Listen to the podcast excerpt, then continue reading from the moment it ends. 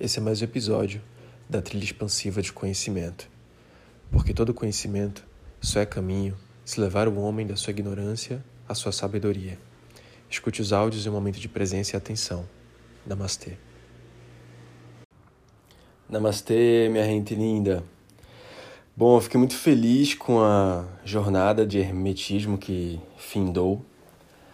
Acho que é engraçado, né? Quando começou a jornada, pareceu até meio tumultuado o negócio assim. Eu falei, eita, agora vai ser profundo aqui o negócio, vamos ver como é que vai desenrolar. E no fim recebo muitas mensagens lindas falando do quanto esses conhecimentos abriram portas assim, sabe, de uma maneira muito especial. Então, fico muito feliz, muito realizado mesmo de ter plantado uma sementinha assim, sabe? Porque foi uma pincelada bem por alto assim, e veja quanta coisa aconteceu a partir daí, né? Fico muito feliz mesmo, de verdade. E Agora, findando, a gente entra num próximo passo que também é muito especial para mim, porque faz parte da minha história. Foi através desse conhecimento que eu adentrei todo esse universo que vocês imaginam. Minha trajetória no mundo da espiritualidade, né, depois que eu passei também pelo espiritismo, etc. Mas o primeiro contato com a filosofia oriental na minha vida foi através desse conteúdo que eu tenho aqui para compartilhar com vocês. Então sai de um lugar muito especial aqui do coração. Espero que vocês se conectem nesse mesmo lugar também. Hoje a gente vai falar um pouquinho sobre Dharma Chakra. Nossa, Dharma Chakra, Rafa, o que, que é isso? Bom, Dharma é o propósito da vida, a essência da vida, né? É esse espírito maior que nos governa, por assim dizer, que dá um sentido para a vida. Chakra significa roda, né? Então a roda da vida seria mais ou menos isso? Bom, vamos lá, vamos entender.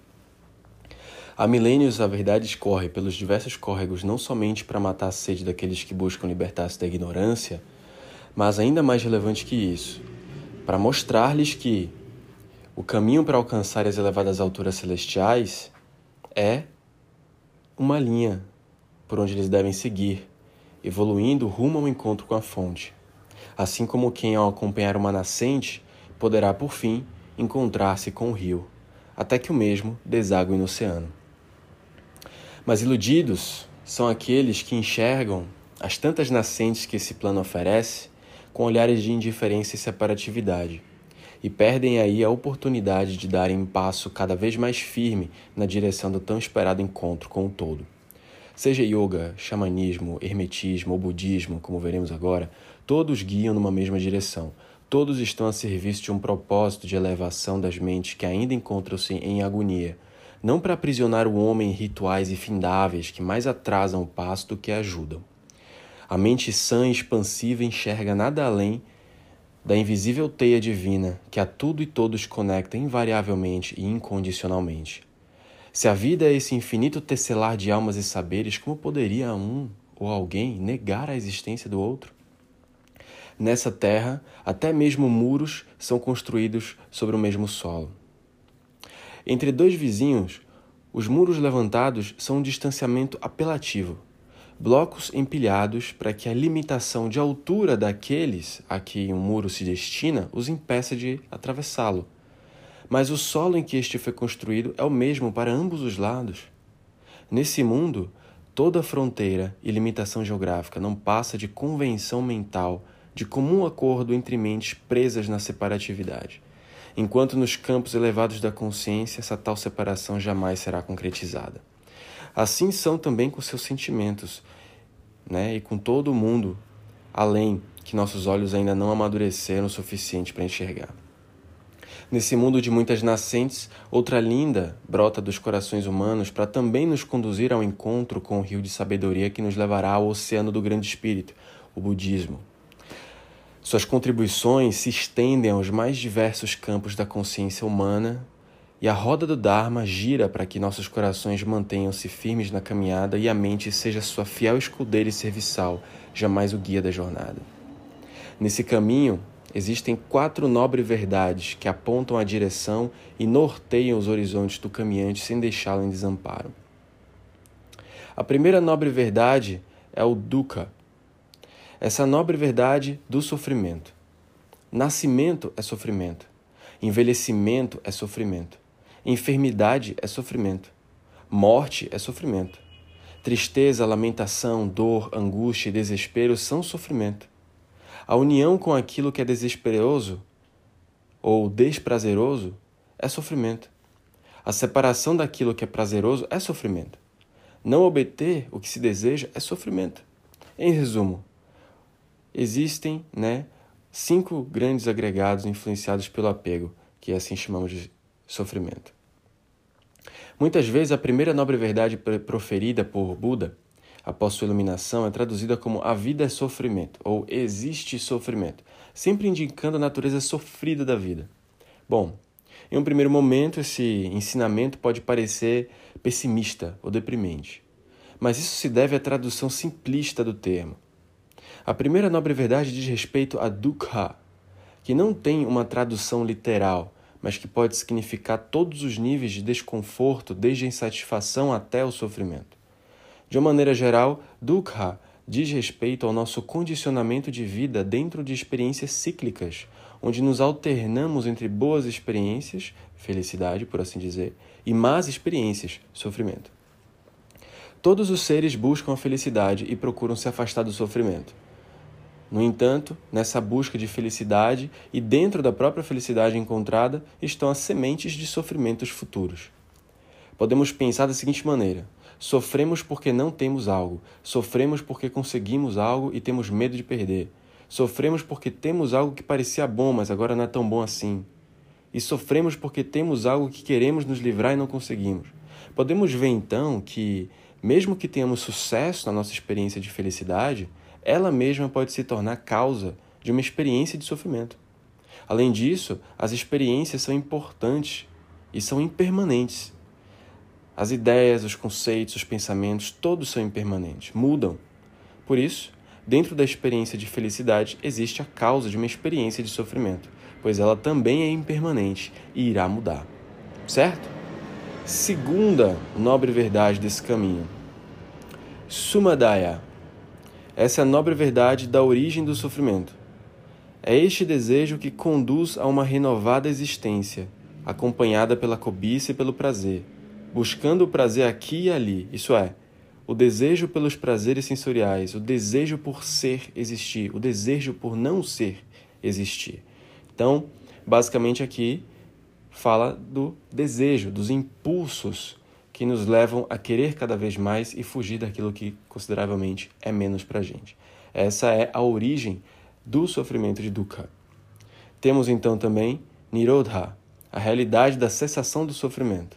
Essa nobre verdade da cessação do sofrimento é o desaparecimento e cessação sem deixar vestígios daquele mesmo desejo, o abandono e renúncia a ele, a libertação dele, a independência dele. Aqui é uma constatação, né? Eles estão afirmando que existe uma forma de cessar o sofrimento. No yoga, inclusive a mesma palavra é citada dentro dos Yoga Sutras, quando fala Yoga Chitta Vritti Nirodha, que quer dizer o yoga é a cessação das oscilações da mente. Né? Então veja que a cessação ela é possível, ela é atingível. O budismo diz isso, o hinduísmo também. Né? O Yoga Sutra diz isso. Então, existe uma forma de se libertar desse ciclo vicioso de querer cada vez mais que alimentam os sofrimentos. Aqui é essa constatação. E por fim, ele aponta uma direção e diz: Aqui temos, então, o nobre caminho óctuplo, de acordo com os ensinamentos de Buda, né? um conjunto né, de oito práticas que correspondem à quarta nobre verdade, também é conhecido como o caminho do meio, porque é baseado na moderação e na harmonia, sem cair em extremos. Então, esse essa quarta nobre verdade é, na verdade, um conjunto, é o que eles chamam de nobre caminho óctuplo. São oito pontos muito importantes. Buda diz: Agora, bhikkhus, esta é a nobre verdade do caminho que conduz à cessação do sofrimento. É este nobre caminho óctuplo entendimento correto, pensamento correto, linguagem correta, ação correta, modo de vida correto, esforço correto, atenção plena correta e concentração correta. O nobre caminho óctuplo é um treinamento para erradicar a ganância, o ódio e a ilusão, vistos como raízes do sofrimento. Nos elementos, né, que a gente vai citar aqui, é, é importante atentar para a linguagem, né? Que muitas vezes você pode ler como uma coisa porque está escrito em sânscrito, ou pode ler em outra coisa porque está escrito em sama, quando ou escrito em pali, quando você for pesquisar e aprofundar nisso, né? Sânscrito que é a linguagem, né? É, é, codificada, né? Nessa usado como termo, como linguagem principal de textos sagrados nessa região oriental e Pali também, que é uma das linguagens também muito usadas nessa região. Mas vamos ao que importa, certo? É, aqui, basicamente, o que ele quer dizer é que existem né, esses caminhos que nos levam a um ideal de perfeição, digamos assim, dentro da nossa autolapidação. O primeiro deles é compreensão correta, né? que é a compreensão de acordo com as quatro nobres verdades, da maneira de entender as coisas como elas realmente são. Então, é entender esses quatro pontos que foram citados. Sim, existe sofrimento. A raiz do sofrimento é o desejo. E existe sensação, existe liberdade. E o caminho da liberdade é o caminho múltiplo. Então, compreensão correta. Pensamento correto. O pensamento da renúncia, de desenvolver as nobres qualidades, não tendo má vontade em relação aos outros, nem querendo causar o mal, nem em pensamento. Veja que né, semelhança com a rimsa. Depois a gente tem fala correta. Abster-se de mentir, de falar em vão, usar palavras ásperas ou caluniosas, falar a verdade, ter uma fala construtiva, harmoniosa, conciliadora. Lembra de Sátia? Pois bem. Ação correta. Abster-se de destruir a vida, abster-se de tomar aquilo que não for dado, abster-se da conduta sexual imprópria, Olha só que coisa, né? Só que a gente tem Brahmacharya, Ahimsa, uma série de coisas. Estou aqui fazendo alguns floreios na minha mente, né? Só para você entender a correlação, né? Não precisa aprofundar nisso, mas né, só abra a mente para você perceber isso um pouco. Meio de vida correto. Um modo de vida equilibrado. Nem perdulário, nem mesquinho e que não cause mal aos outros seres. Inclui ter uma profissão que não esteja em desacordo com seus princípios, seus valores. Esforço correto abandonar estados prejudiciais e as causas para futuros estados prejudiciais, cultivar estados benéficos que tenham surgido e condições para futuros estados benéficos. Consciência correta, desenvolver consciência do corpo, da fala, da mente, em linha com o caminho óctuplo. E a concentração correta, que é estabilidade e foco mental.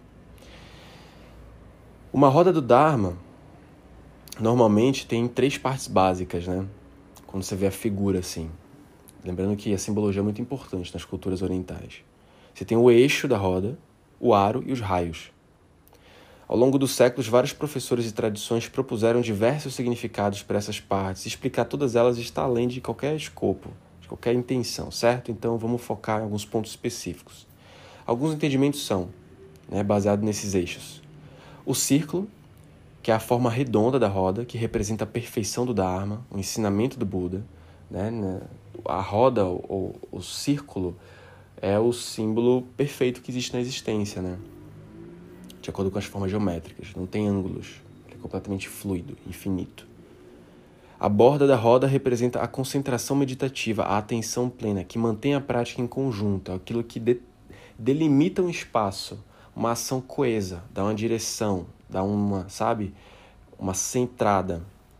E o eixo que representa a disciplina moral, os três redemoinhos vistos frequentemente no eixo são às vezes ditos representar os três tesouros, as três joias: Buda, Dharma e a Sangha. Buda, Buda, né? Dharma que é o propósito e Sangha que é as pessoas, a comunidade, aqueles que estão devotando a sua vida aos ensinamentos, né? Ou pode também representar a alegria. Então, esse é um nobre caminho, digamos aqui, né? Eis mais uma contribuição desse vasto mundo de ensinamentos e culturas que vale a pena a gente aprofundar, porque, volto a dizer, principalmente quando diz respeito a budismo, hinduísmo, etc., que são caminhos que mostram para a gente formas de lapidar nossa consciência, de modular nosso comportamento em direções mais elevadas, sabe? É, não é exatamente ensinamentos, mas ou obrigatoriedades, etc. Não, são é, são condutas que fazem com que todo ser humano se alinhe naquilo que ele tem de melhor, que são seus valores, a sua integridade, as suas virtudes. Entende? Perceba que essa questão é pautada nos mais diversos caminhos. Dentro do yoga você tem isso, dentro do budismo você tem isso, dentro do hinduísmo você tem isso, sabe? Até mesmo religiões ocidentais, etc., você também tem isso. Então existe uma necessidade de lapidação do comportamento humano para direcioná-lo para fins benéficos, não só para si mesmo, mas para o todo também, porque nós somos o todo. Então, né? É, voltando agora para uma questão mais mundana, né, do ser humano, do que de fato é agir como ser humano, alinhado com esses propósitos, aqui está o budismo trazendo mais uma bela lição. Então, aqui fico com Dhamma Chakra e vamos nos falando até o nosso próximo encontro. Namastê.